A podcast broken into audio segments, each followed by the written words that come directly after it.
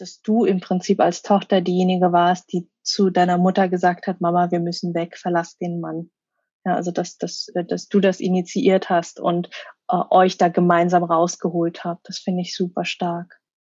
Hi und herzlich willkommen im Me Too Podcast. Das Schweigen hat ein Ende. Der Name ist Programm. Gemeinsam mit meinen Interviewgästen und mit dir möchte ich das Schweigen brechen. Ich bin Mai, Mentorin und Coach für Traumaaufarbeitung nach sexualisierter Gewalt.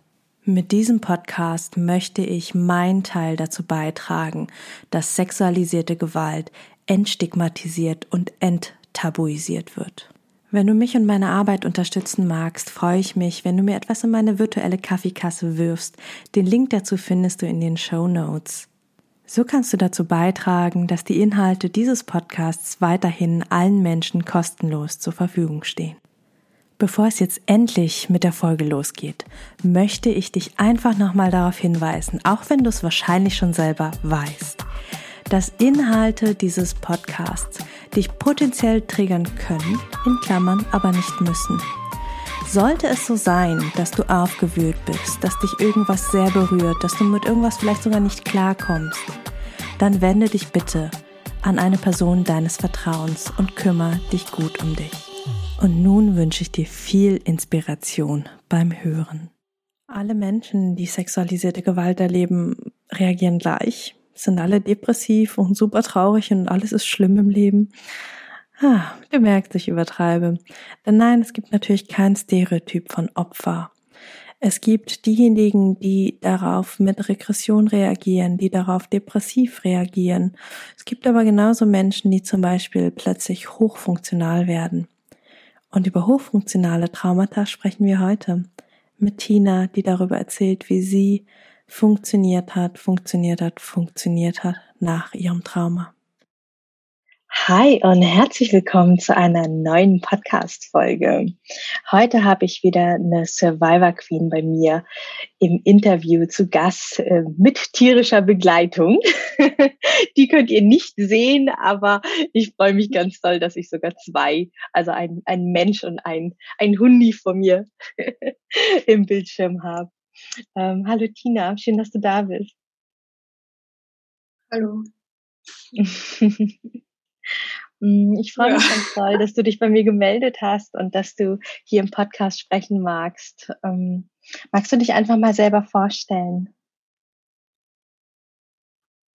Ähm, ja, also ich, ich schreibe auf Traumaleben-Blog, genau, also das ist, also ich bin seit diesem Jahr Februar, nein, letzten Jahr Februar, ähm, quasi so, dass ich ähm, ja, mich mit anderen Betroffenen vernetzt habe und quasi auch ja, einfach öffentlich darüber schreibe, zwar unter Pseudonym. Genau, das hat einfach Schutzgründe. Mhm. Genau. Ähm, ja, sonst Vorstellung. Ja, ich studiere nebenbei. Mhm. Ähm, genau. Und bin jetzt seit ungefähr, ich glaube, es waren gleich drei Jahre eben auch in Therapie. Mhm. Und ich hatte, bevor ich in Therapie gegangen bin, eigentlich überhaupt keine Ahnung, was mein Problem ist. Genau. Ja. Also ich hatte halt, ähm, das, das Auffälligste war eben eine ähm, Angststörung in allen möglichen Auswüchsen. Ähm, und ich habe sehr viel somatisiert. Also ich dachte halt auch die ganze Zeit, ich ich bin kurz vorm Herzinfarkt oder einem Schlaganfall und stirb gleich und irgendwas stimmt körperlich nicht, ich bin sehr krank. Also ich konnte diese Ängste nicht ähm, zuordnen. Mhm. Genau. Ja. Ähm, ja. Und halt auch verschiedene körperliche Beschwerden. Genau. Mhm. Das heißt, das heißt, du bist quasi mit der Angst oder wegen der Angst eigentlich in Therapie gegangen und hast dann, und dann kamen erst die anderen Sachen hoch. Ja, genau. Also das hat halt irgendwie, ein Chef hat das komischerweise getriggert bei meinem damaligen Arbeitsplatz. Mhm. ja, der hatte halt viel von dieser, äh, ich weiß nicht, wie ich es nennen soll, bestimmten Männlichkeit. Mhm. Ähm, oder halt auch so ein eher eine eher frauenverachtende Art oder halt auch ein bisschen übergriffig. Ähm, und da hat das dann halt irgendwie so begonnen, dass ich jedes Mal vorm Arbeiten wirklich üble Verdauungsbeschwerden hatte. Ziemlich schlimmen Durchfall, wo ich mir irgendwann gedacht habe, hm, ich glaube, das sind jetzt nicht mehr die Weihnachtskekse, von denen ich zu viel gegessen habe. Hm. Und dann halt auch ganz komische Angstsymptome sind dazugekommen, was ich nicht wusste, dass das Angstsymptome sind. Hm. Oder auch so Dissoziationen oder meine Ohren fallen zu. Ich fühle mich nicht so, als wäre ich in meinem Körper. Hm. Ähm, zittrig, dieses Gefühl irgendwie ja, das nicht mehr auszuhalten. Ganz, ganz, ganz, ganz, ganz schlimme Sachen eigentlich. Ähm, aber ich habe das halt durchgezogen und man hat mir halt in der Arbeit eigentlich auch fast nichts angemerkt. Ähm, aber es ist dann halt irgendwie immer schlimmer geworden, bis halt auch so generell außer Haus gehen ziemlich schwierig war. Mhm. Ähm, und diese Angstsymptome dann teilweise auch zu Hause waren. Und genau, dann habe ich mit meiner besten Freundin eben ausgemacht, also sie soll mich dazu zwingen, quasi mir jetzt ähm, psychologische Hilfe zu holen. Mhm. Ähm, da war ich dann bei so einer Studierendenberatung und die haben mich dann weitervermittelt und dann war ich bei meiner Therapeutin und das hat mhm. sofort gepasst. Genau. Und dann, ja, ja, dann musste sie mich einmal davon überzeugen, dass ich nicht kurz vorm Sterben bin mhm. und dass meine Ängste eigentlich nichts, was heißt eigentlich, also eigentlich nichts mit körperlichen Ursachen zu tun haben, sondern dass ja, das einfach nur stellvertretend ist für andere Sachen. Mhm. Genau. Ja, aber sexueller Missbrauch war,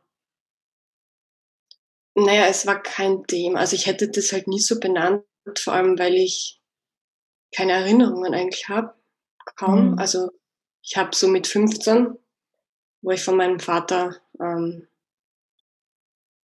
ähm, geflüchtet oder weggekommen bin. Ähm, also das ist für mich wie so mein zweites Leben, ein neues Leben und auch mit gefühlt einer ganz anderen Person. Und das davor ist für mich halt so sehr dunkel und nicht wirklich greifbar. Mhm.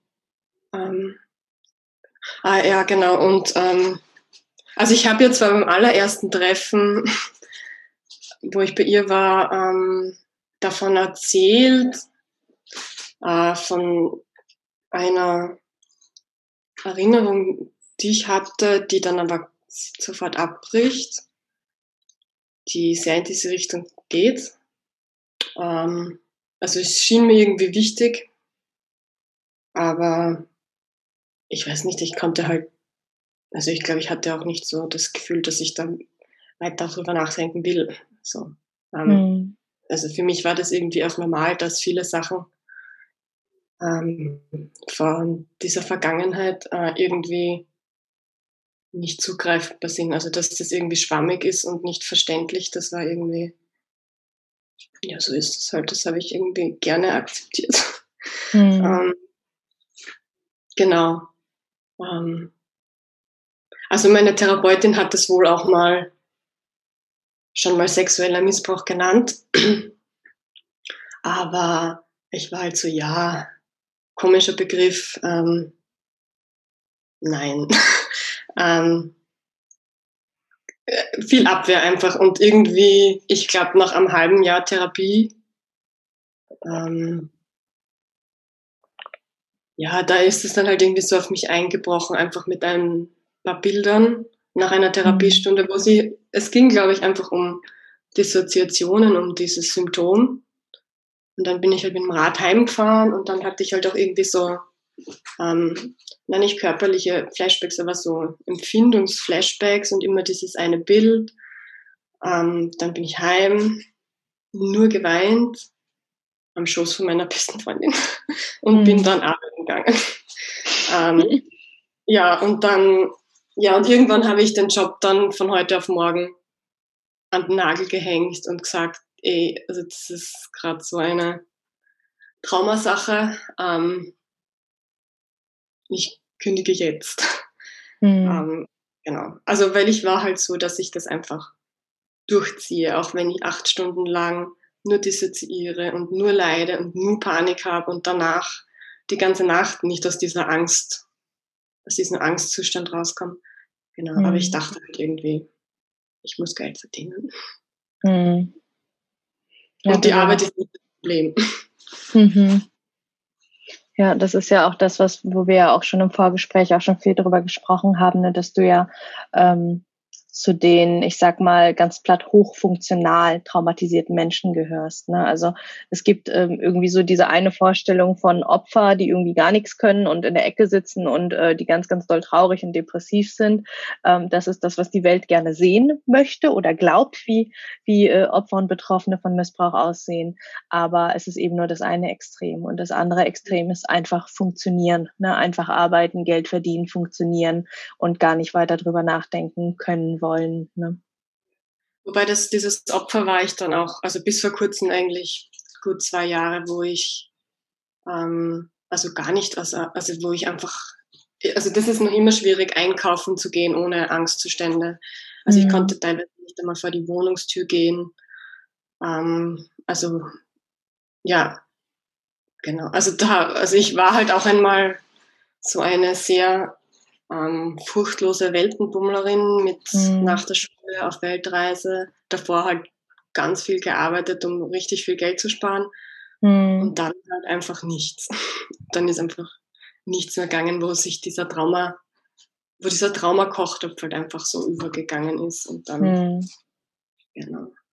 Ja, also da war ich auch sehr, sehr, sehr, sehr, sehr, sehr depressiv. Sehr. Mhm.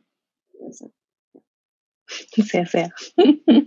ja, ist ein schön, schönes Bild mit dem Traumakochtopf. So, ja. äh, auch da wieder, ne? also du hast halt beide Extreme gelebt und das ist ja auch üblich, ne, dass, dass man, äh, dass es nicht ist, dass man entweder das eine oder das andere ist, ähm, sondern ähm, du hast ganz lange funktioniert, ja, viel, äh, also viel in Anführungsstrichen, du hast viel gearbeitet, Geld verdient, um dir diese Südostasienreise zu ermöglichen, um unterwegs zu sein, zu, um zu leben. Und äh, irgendwann ähm, hat dein Körper gesagt, okay, und jetzt wird es Zeit, sich das Thema anzuschauen. Hm. Ja. Genau, ja. Hm.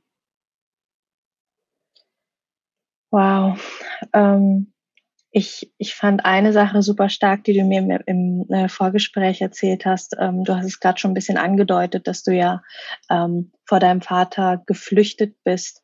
Und äh, was du mir im Vorgespräch erzählt hast, war, dass, dass du im Prinzip als Tochter diejenige warst, die zu deiner Mutter gesagt hat, Mama, wir müssen weg, verlass den Mann. Ja, also dass, dass, äh, dass du das initiiert hast und äh, euch da gemeinsam rausgeholt habt. Das finde ich super stark. Ja, das ist auch so eine Zeit, die kann ich noch immer nicht wirklich rekonstruieren und ich war da in einem kompletten Überlebensmodus. Hm. Ich weiß noch, dass ich mir einmal gedacht habe zu dieser Zeit, dass es so komisch ist, dass ich nichts fühle, also nichts, nichts, keine Angst, kein, kein Wehmut, keine Traurigkeit, kein, was ist das für eine arge Zeit, sondern einfach nur so ein Tunnelblick und einfach nur geradeaus funktionieren. Mhm. Ähm, genau. Also ich konnte damals auch nicht sagen, warum wir unbedingt gehen müssen. Also es gab schon von mir solche Andeutungen, so dieses, dass ich das Gefühl habe, er ist gefährlich ähm, und dass ich nicht weiß, dass er, wozu er noch in der Lage ist, irgendwie so. Aber, mhm. aber das habe ich halt nicht näher, näher erläutern wollen. Ähm, ja, ich glaube, das ist in, in, so einer Situation dann auch nicht unbedingt der richtige Zeitpunkt, sondern da ist es irgendwie wichtig, dass man funktioniert. Mhm. Ähm, genau, ja das, ja, das war eigentlich auch eine ziemlich heftige Zeit, weil so im Nachhinein gab es auch sehr, also ich habe wieder mit meiner Schwester mehr Kontakt, wir hatten lange keinen Kontakt. Mhm. Wenn ich mit ihr rede, das ist auch immer sehr, also weil sie teilweise so viele Erinnerungen hat, die ich nicht habe. Ähm, und sie mich halt einfach sehr irritiert mit den, mit den Dingen, die sie erzählt. Ähm, ja, und er hat wohl halt auch so, ja, viele Drohungen, ähm, Drohungen, ja, von sich gegeben, die halt ein bisschen so dieses, ja, dann gibt unsere Familie halt bald nicht mehr, was so in diesem Sinne von erweiterter Suizid und weil es das in seiner Familiengeschichte eben auch gibt. Mhm. Genau, jetzt bin ich wieder abgeschwiffen. Ähm, ja. genau. Ja. Hm. Und also auch da super stark und ähm, also ich, ich das möchte ich einfach anerkennen, dass du da ähm, nicht nur für dich gut gesorgt hast, also du hättest ja auch einfach abhauen können. Ne? Also das ist ja auch eine typische Geschichte von jungen Mädchen, dass sie dann einfach aus der Familie abhauen, um zumindest sich selber zu schützen, ähm, sondern dass du da wirklich auch deine Mutter, deine Schwester mitgenommen hast, gesagt hast, wir gehen jetzt ähm, und da einfach ja euch alle drei beschützt hast. Ja, das, also ich meine, ich muss sagen, ich bin da im Nachhinein auch sehr stolz auf meine Gehirn irgendwie und mein, okay, irgendwie rettet mich das schon. Ähm, aber man muss halt auch diesen Kontext mit beachten, dass ähm, mein Vater, der war halt so dieses Familienoberhaupt, ähm, mhm. sehr wichtig. Meine Mama ähm, sehr machtlos, sehr hilflos. Ähm, sie hat eine kognitive Beeinträchtigung, mhm. was diese Hilflosigkeit halt noch viel größer macht und vor allem für mich als Kind. Ähm, also, dass ich verlasse mich auf sie, das wird einfach nicht passieren. Mhm. Und mein Vater hat mich halt auch so gehalten als dieses, naja, dieses Mädchen, das von ihm abhängig ist und ähm, also das sind einfach Rollenbilder, die heute für mich sehr absurd sind. Mhm.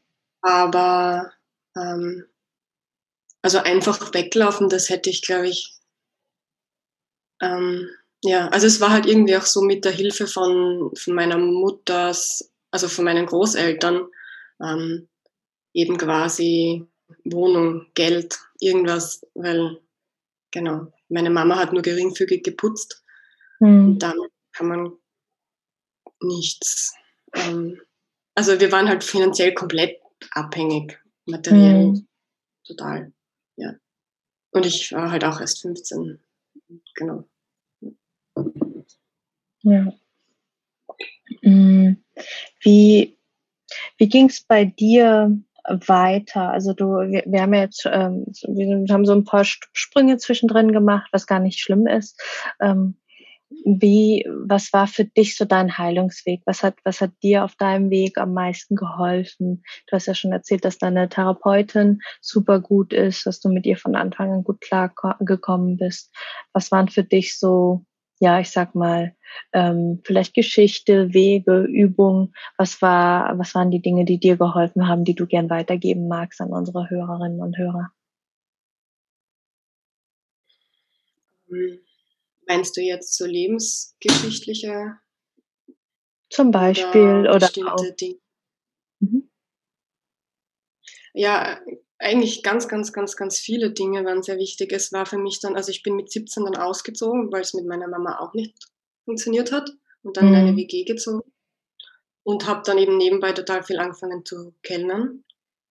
Ähm, und das war für mich halt schon ziemlich, ziemlich wichtig, weil ich da halt sehr unabhängig war und sehr ähm, naja, ich war halt nicht dieses kleine Mädchen, das von ihrem Papa, ich weiß nicht, dominiert wird, was auch immer, sondern ich war halt einfach für mich selbst verantwortlich. Ich habe mich selbst ernährt, ich habe ähm, ich hab mein Leben einfach selbst in die Hand genommen, das war sehr wichtig. Mhm. Ähm, dann auch mein Mitbewohner zum Beispiel oder meine beste Freundin, das waren halt auch so Schlüsselpersonen, ähm, die sehr, sehr, sehr, sehr wichtig waren. Und dann eben die Reise, ähm, weil ich eben dadurch ähm, einfach erlebt habe, dass ich, naja, ich hatte auch schon mal ein Leben, bevor mhm. der Zusammenbruch kam und irgendwie auch schöne Sachen erlebt so und Freiheit, Unabhängigkeit ähm, und mich halt auch als nicht ängstlich betrachtet. Also das macht einfach total viel mit der Selbstwirksamkeit. Hm. Ja. Ja, auch mein Studium, daraus habe ich auch sehr viel gezogen. Also wenn man ein sozialwissenschaftliches Studium studiert, lernt man halt auch sehr viel über Menschen oder beziehungsweise über mich, mhm. Familie.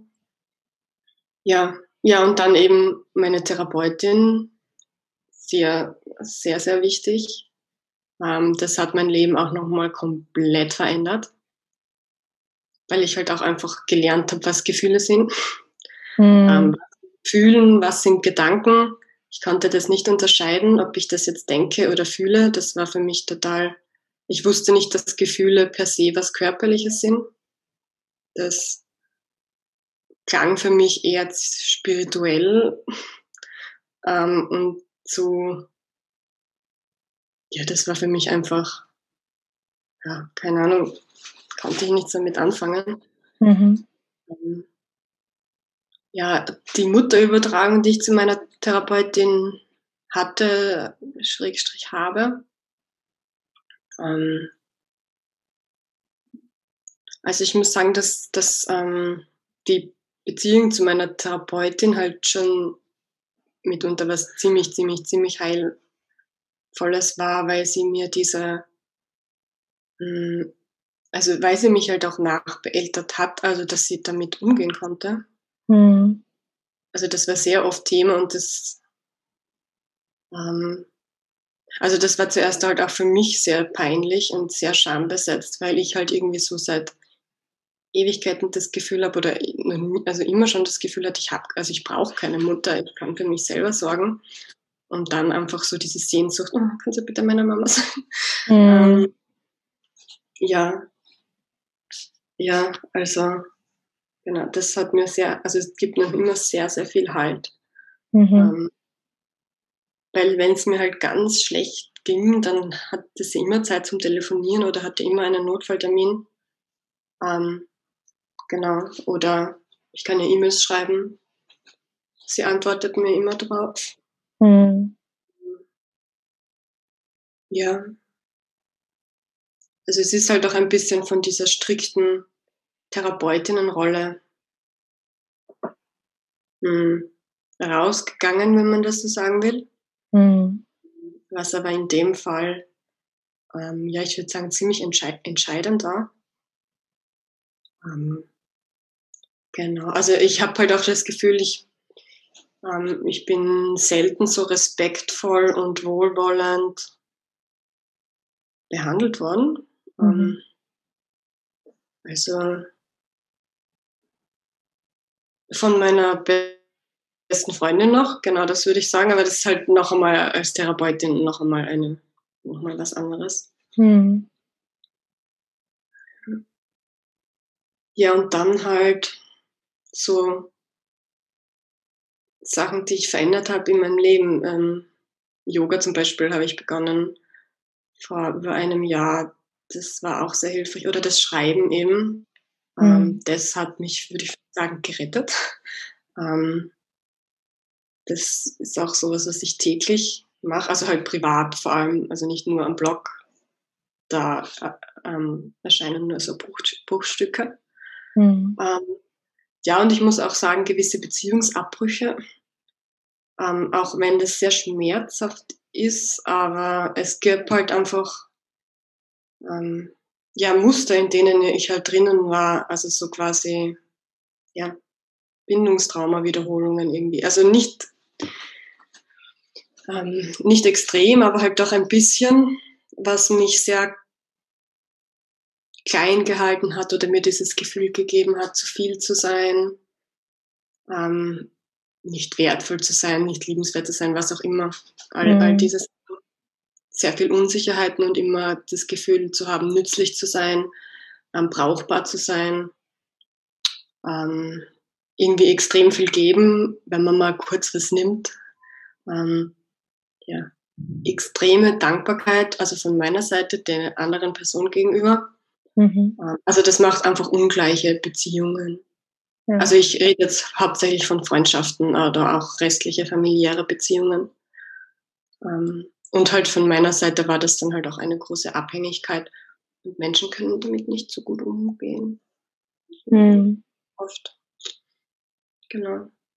Ja, und dann brauchte ich auch in den letzten eineinhalb Jahren drei Umzüge, um irgendwo anzukommen, wo ich mich halbwegs wohlfühle.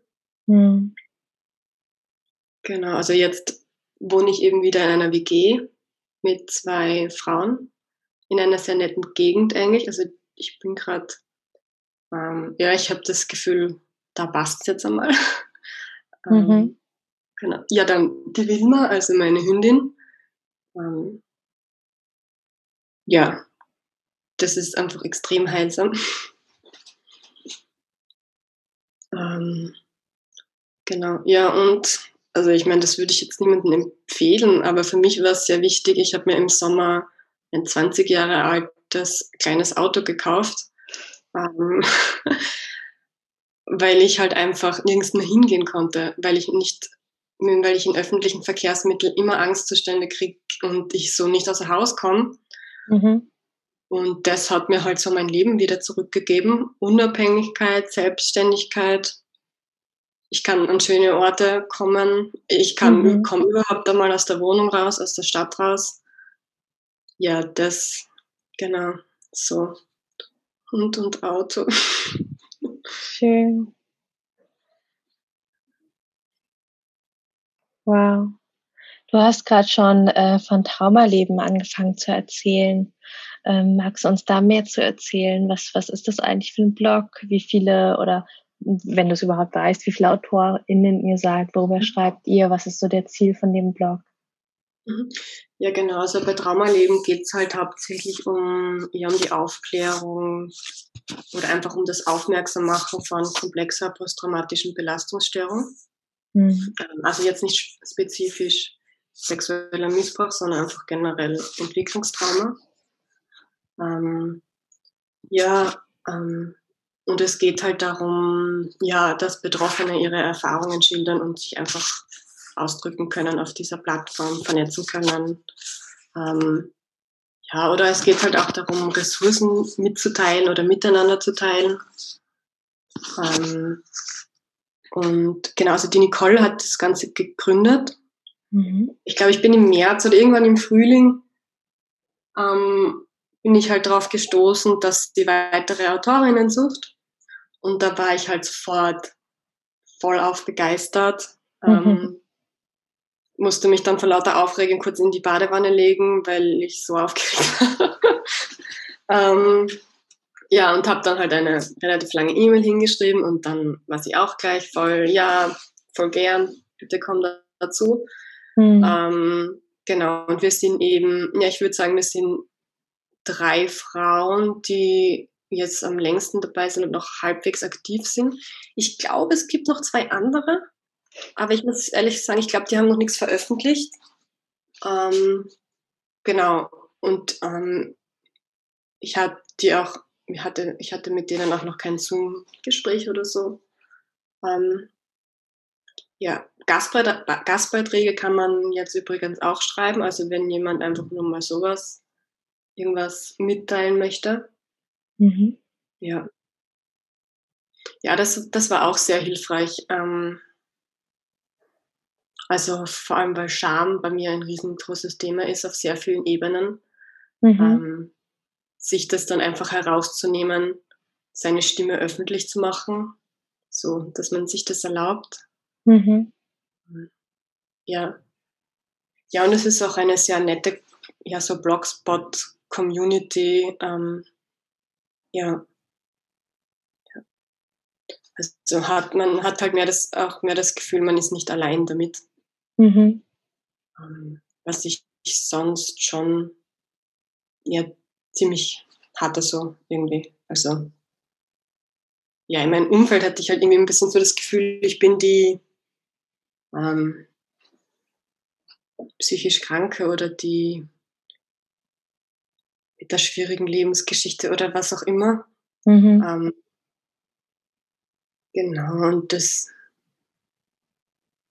ja, also da gibt es halt einfach eine, es gibt halt einfach eine ganz andere Resonanz dann. Mhm. Oder ein Verständnis, ähm, das darauf beruht, dass, dass der oder die, also das Gegenüber ähm, einfach weiß, wovon gesprochen wird. So, mhm. das kennt. Ja. Wow. Voll schön. Also ich finde äh, die Aufklärungsarbeit, die ihr macht und ähm, die ja auch die Einsichten in eure Leben, wie ihr, wie was was ihr auch als äh, selber Betroffene unter einer komplexen posttraumatischen Belastungsstörung versteht und ja, äh, ihr habt ja auch sogar so ein äh, Notfallköfferchen bei euch auf der Webseite, habe ich gesehen, ne, mit so Übungen, was man machen kann. Also ganz, mhm. ganz schön, was, was ihr da, ja, ich sag mal, von Betroffenen für Betroffene macht. Ähm, ja, finde ich ganz, ganz wichtig, neben den ähm, sehr politisch korrekten und hochoffiziellen Stellen, die es sonst noch so gibt. Hm. Den letzten Satz habe ich nicht verstanden. Ähm, du bist gerade gesteckt. Ah, gar kein Problem. Ähm, ich finde es schön und wichtig, äh, dass es äh, solche Plattformen gibt, also dass die Nicole von Traumaleben das macht, dass du da mit dabei bist, die anderen Frauen, ähm, dass es einfach ja Angebote von Betroffenen für Betroffene gibt, weil es ja doch ein Unterschied ist, ob mir jemand, äh, der die Psychologie studiert hat oder irgendwie vom Amt ist, ähm, ja, ich sag mal sehr hochgestochen und von sehr weit weg mit einer Distanz Sachen erzählt oder wenn jemand, äh, der die das selbst erlebt hat, äh, davon erzählt. Das war's mit dem ersten Teil des Interviews mit Tina vom Traumaleben Blog. Im zweiten Teil werden wir über Scham und Angst sprechen und wie Tina gelernt hat, mit diesen beiden Gefühlen umzugehen. So, damit sind wir am Ende dieser Folge angelangt. Wenn dir der Podcast gefallen hat, freue ich mich, wenn du mir etwas in meine virtuelle Kaffeekasse wirfst. Die findest du in den berühmten Show Notes. Dort lohnt es sich aber auch ganz unabhängig von meiner Kaffeekasse reinzuschauen. Denn da findest du den Link zum kostenlosen Download meines E-Books, das Trauma Kit. Trauma verstehen und Flashbacks endlich in den Griff bekommen inklusive Notfallübungen und alles in leicht verständlicher, traumasensitiver Sprache. Außerdem findest du dort auch Infos zu meinen Online-Kursen, wann mein nächstes Gruppenprogramm startet und wie du mit mir im 1 zu 1 arbeiten kannst, wenn du das denn möchtest. Und nun wünsche ich dir von Herzen alles Liebe. Wir hören uns in der nächsten Folge wieder. Alle zwei Wochen montags erscheint hier eine neue Podcast-Folge. Und vergiss bis dahin nicht, du bist nicht alleine.